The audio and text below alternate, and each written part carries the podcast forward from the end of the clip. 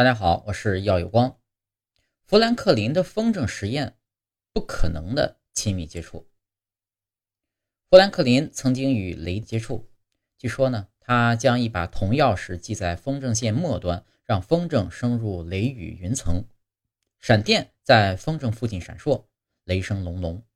一道闪电掠过，风筝线上有一小段直立起来，像被一种看不见的力量移动着。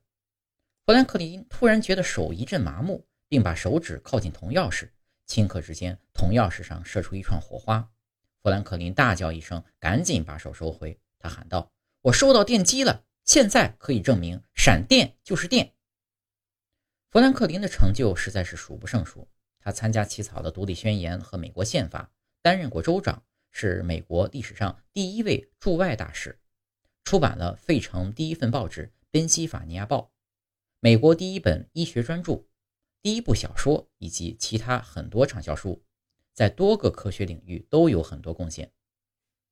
富兰克林生前身后自然流传着很多故事，这个带电风筝的故事就是其中之一。作为流传已久的经典传说，很多美国人也对此深信不疑。在国内呢，它作为语文教科书里的老段子，同样是人尽皆知。可是，这到底是个传说，还是真有其事呢？一七五零年，富兰克林提出可以用实验来验证闪电就是电，他是第一个提出这个想法的科学家。但是，第一个付诸实践的却是一位法国科学家。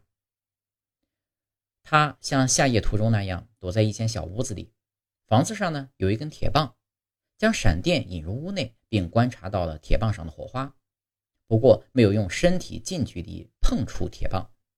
此后呢，还有一些研究者也做了类似的实验。在俄罗斯，有一位物理学家在模仿这个实验时呢，因为操作不慎被雷电击死。几年后，有传闻和一些书籍称，富兰克林用风筝替代了铁棒，做了这个著名的风筝雷电实验。但是，缺乏充足的证据证明这些传闻。后来有研究者发现，富兰克林本人从来没有正式承认做过这个实验。尽管对于富兰克林是否做过风筝实验存在争议，但是有一点可以肯定：即使他做过风筝实验，实验结果也肯定不会和传说中的一模一样。如果云层中聚集的电荷越来越多，和地面之间形成的电压越来越大，最后它们就会击穿十几千米厚的空气，形成一条到达地面的导电通道，释放巨大的能量，这就产生了雷电。如果这条通道正好途经某个人的身体，放电电流会很大，达到几十千安甚至数百千安。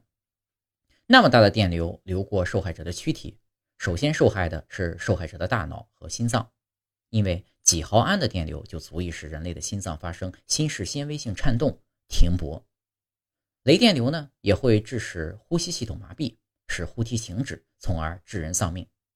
此外，雷电流极大的机械效应足以撕裂受害者的皮肤和肌肉，而强烈的热效应也会烧焦受害者的躯体。这种雷击事故称为直接雷击。遭受直接雷击的人呢，十有八九会死亡，即使有幸生还，也会重度受伤。如果这条导电通道没有直接通过人体，而是相隔一段距离，比如击中了附近的一棵树，人仍然有可能因为感应电流而触电，这称为感应雷击。感应雷击有时会比较弱，被击中被击中者呢没有大碍，受雷击大难不死的幸运儿大多数是这种情况。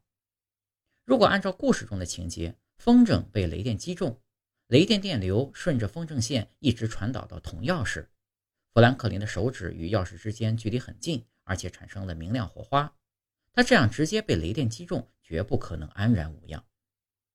为了探明真相，美国 Discovery 探索频道。留言终结者节目在第四季第五集里复制了这个留言。留言终结者们试图证明三件事：一、风筝能否吸引电流，并且通过长长的风筝线传导到钥匙；二、流入钥匙的电流量是否足以电到富兰克林的手指；三、那股电流是否足以让放风筝者心跳停止。实验者模仿18世纪时使用的材料制作的一个大风筝和木板棚架，在天气晴朗的海滩上放飞风筝。在海风中，虽然完全没有电闪雷鸣，但空气中的电荷与风筝、风筝线与空气之间的摩擦产生的电荷已经可以使风筝明显带上静电。风筝线上挂着的钥匙在吱吱响。第一个问题很容易得到了验证，风筝可以吸引电流，并通过风筝线传导到钥匙上。接着，留言终结者们把风筝线弄湿，风筝上的静电量进一步增大，但是把手指靠近钥匙却并没有出现明显的触电感觉。为了增大电量，他们找了一个大金属球形状的电荷产生器代替海边的空气作为电荷来源。这个大金属球产生的电荷远远高过空气中的静电产生的电荷，但是比起真正的闪电还是微不足道。当风筝靠近这个金属球时，它被击中了。如果这时把一个探头靠近钥匙，可以看到两者之间有微弱的火花。由此，第二个问题也被证实了：流入钥匙的电流量足以电到附近的物体。为了模拟雷电的威力。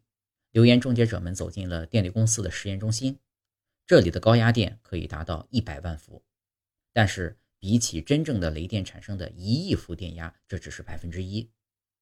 他们用组织替代胶制作了一个假人模型，里面安装了一个模拟心脏，并用模拟雨中淋湿的风筝线进行实验。风筝被高压电击中时，钥匙和假人的手指之间出现了明亮的电弧。通过模拟心脏的电流已经超过可以使人心脏停跳的最大电流很多倍。这个迷你版实验已经足以让富兰克林英勇牺牲很多次了。由此可见，富兰克林在直接被雷电电击后还毫发无损，并且淡定地说：“我可以证明闪电是电，是不靠谱的。”第三个问题也得到了验证。